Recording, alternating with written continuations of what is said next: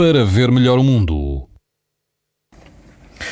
Amanhã as temperaturas sobem ligeiramente, todo o país vai apresentar eh, risco alto e muito alto de exposição à radiação ultravioleta. A exceção são os distritos de Vila Real e da Guarda, onde o risco é moderado.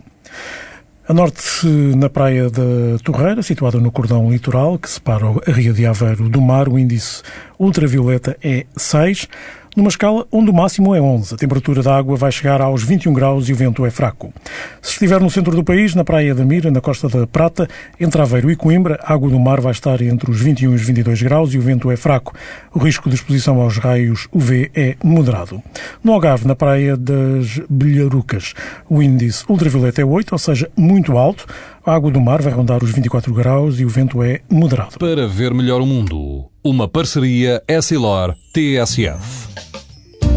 Sabia que é tão importante proteger os seus olhos como a sua pele? Não basta ter lentes para estar protegido. Lentes Essilor Proteção Total. Para uma visão saudável. Essilor. Para ver melhor o mundo.